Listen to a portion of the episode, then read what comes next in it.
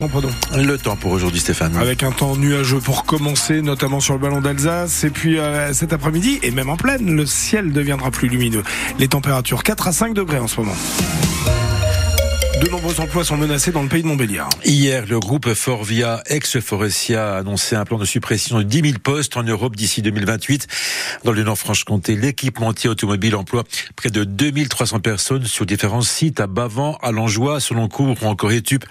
Une annonce surprise et brutale qui provoque l'inquiétude des salariés, mais aussi des syndicats. Eric Napio est délégué CGT sur le site de Bavant qui emploie près de 800 personnes dans le système d'échappement et l'hydrogène. Alors là, pour l'instant, on sait rien du tout. On a appris par la presse ces suppressions d'emplois. Ça montre un, un, grand irrespect pour les représentants des salariés et pour les salariés, puisque nous apprenons les nouvelles par la presse. Nous ne savons pas quels seront les pays impactés, quels seront les business groups de chez Forcia impactés, ni les usines qui seront impactées.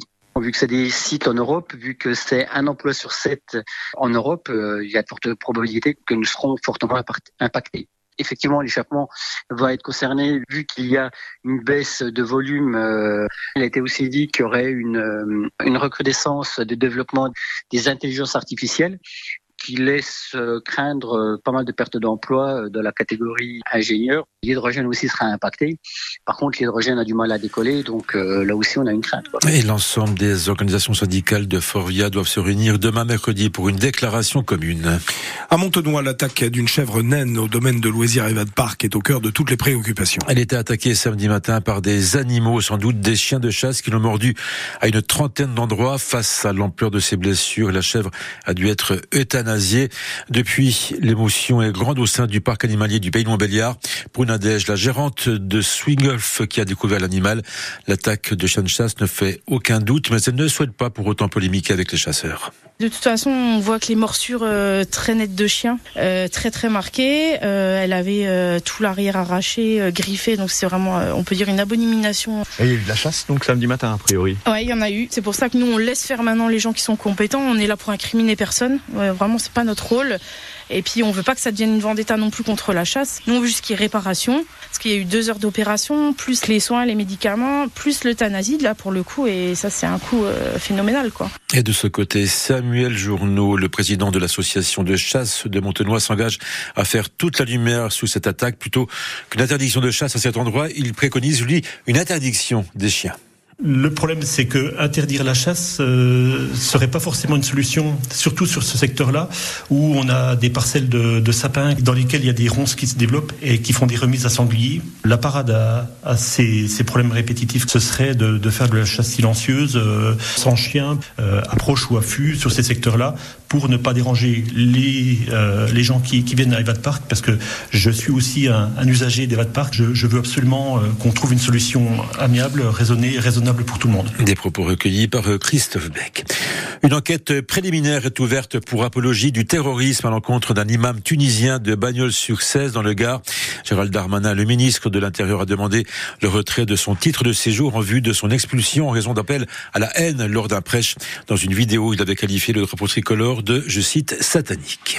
Il faudra bientôt payer pour utiliser votre CPF, le compte personnel de formation. La mesure a été annoncée hier dans le cadre d'un plan d'économie de 10 milliards d'euros supplémentaires cette année.